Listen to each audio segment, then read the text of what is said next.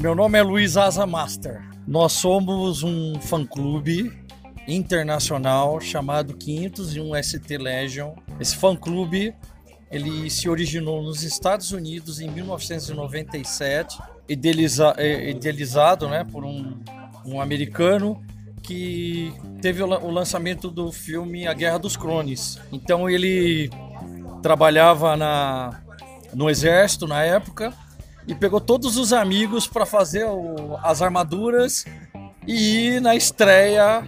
E a divisão dele, do, do exército, chamava 501. Esse nome 501 era uma divisão dos clones. E aí isso chamou atenção porque é, fizeram trajes bem réplicas parecidas, né? Mais à frente teve um, um evento que a filha dele ficou adoentada.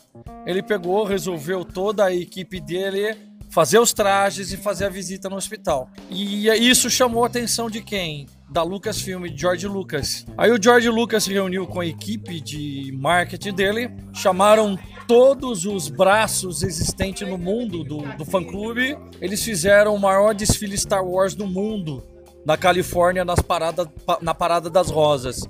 Então hoje o, o fã-clube ele tem 69 países, é, é dividido em todos os des destacamentos, porém é, são os destacamentos do Império. O 501 é o lema: os maus garotos fazem boas ações. Então é de cunho filantrópico. Hoje a gente, no mundo, a gente tem mais de 14 mil membros. E no Brasil, nós temos as guarnições, que é dividida por território. Então, por exemplo, no Rio de Janeiro a gente tem lá o Novo Império e o Coastline. Aqui no estado de São Paulo tem nós, que somos Death Star Garrison, e a Divisão Brasil. A Divisão Brasil é responsável pela capital, pelo Vale do, do Paraíba e São Bernardo do Campo ABC. E além disso, a minha função, né, hoje eu sou diretor executivo, porém eu faço parte dos oficiais do comando da Legião. Então hoje tem toda uma estrutura né, dentro do, do fã-clube. E a minha parte, eu sou o representante da parte de caridade. Então nós analisamos as nossas aparições e o mais importante, se tornar um voluntário, é, participar dos eventos é, na região, por exemplo, do, do, interior do estado de São Paulo. Nós temos o vínculo de estar visitando sempre o Sobrapar, que é um hospital de restauração de de crânio e de face, é, o, o Boldrini, que é referência a tratamento em câncer. Então, por exemplo, no mês de maio, quando todo mundo no mundo comemoraram no dia 4 de maio o Dia Mundial de Star Wars, nós fizemos essas duas ações. Fizemos no Boldrini e no Sobrapar. Além disso, a última série Mandalorian, que está hoje em evidência, na, na primeira temporada, capítulo final da primeira temporada, a maioria dos Stormtroopers eram do fã-clube. Muita gente vê o Star Wars e a cultura pop de um modo geral como algo que, que não vai além de um filme ou de uma série e tal. E é isso, né? E eu acho que essa sensação que vocês deve, que vocês têm de ir, por exemplo, num Boldrini e ver a alegria do, do pessoal, isso é uma coisa que, que, deve enriquecer muito. E... Então, aos ouvintes que estão escutando do Cinema e Pipoca, desde já eu quero agradecer essa oportunidade, né, da gente estar tá falando, porque muitas pessoas não conhecem, não conhecem esse lado. Por exemplo, o que é no momento de aflição a, a pessoa tá numa rotina num hospital fazendo um tratamento já que dura dias e você trajado, é, as, as crianças é, já tivemos várias experi experiências de uma maneira que faz assim muito bem, porque a criança tá naquele tratamento, daqui a pouco ela pega e fala: é o Darth Vader, é o Stormtrooper. Tive uma experiência que, que ainda bem que a gente usa capacete, de vez em quando nós choramos, porque o menino tava num, num hospital e ele pegou e falou assim: Você veio do filme me visitar. Ninguém tá me visitando aqui. O Star Wars, ele, ele mexe com todo mundo, mexe com criança, mexe com adulto, você tá vendo ali, ó. Então é essa paixão que faz a gente se doar um pouco do nosso tempo para levar essa cultura pop. A cultura que começa assim, né? Eu costumo sempre mencionar. Você vê lá um fazendeiro numa cidade distante que ninguém dá valor.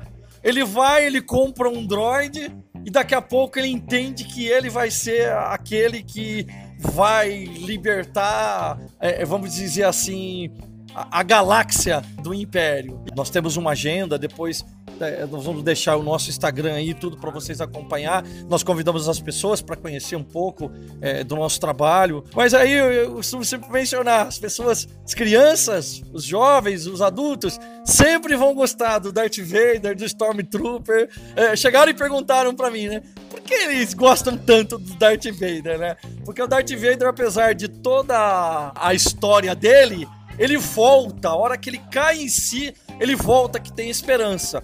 Então Star Wars traz esperança, né? Então é isso que a gente tenta levar, vamos dizer assim, fantasiados num local onde precisa. É, participamos esse ano de três eventos: a caminhada autismo, é, é fazemos visitas constantemente na, na, nas entidades, arrecadamos às vezes alimentos, livros para beneficiar uma instituição que precisa. Agora uma pergunta muito particular dos episódios aí, qual que é o seu favorito? Já teve a oportunidade de, de ir na Califórnia, enfim, visitar lá e conhecer de fato outros grupos que não aqui do Brasil? 501 é um grupo internacional. Sim, sim. Como eu faço parte do comando, a gente sempre está em videoconferência. Legal. Já participei, já fui para os Estados Unidos várias vezes, conheço o trabalho de lá, então a gente tenta traçar essa linha da caridade. Para você ter uma ideia, teve um jogo de Guarani e Santos.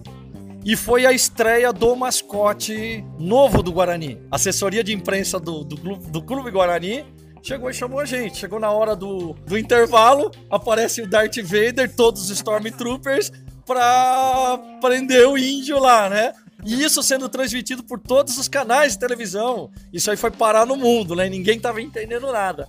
Depois o pessoal anunciou que a gente tava lá para divulgar o fã-clube. Inclusive, o próprio clube depois se comprometer a fazer uma doação para uma entidade. É, numa final de sul-americano, existe o 501 do Peru, eles fizeram a escolta da taça no local. É interessante porque mexe com adulto, mexe com todo mundo. Vamos lá, episódio. Você tá me vendo aqui de de um Scout Trooper, né? Mas o, o, personagem que eu tenho mais, que eu uso mais no 501 é o Kylo Ren. E eu gosto do Kylo Ren porque dentro dele há um conflito. Ele, ele nasceu no lado dos bonzinhos.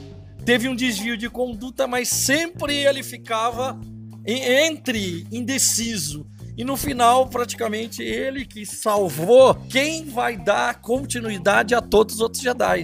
Tem muita gente que não gosta dele, é, ele é um cara meio explosivo, né? Mas no final, isso aí mostra que é o seguinte, é uma luta constante entre o bem e o mal. Muito obrigado. Foi muito legal esse bate-papo e o trabalho todo de vocês. A gente vai deixar também o arroba, o Instagram, tanto no Cinema Pipoca quanto no Pipocast, no Spotify. Obrigado e que a força esteja com vocês.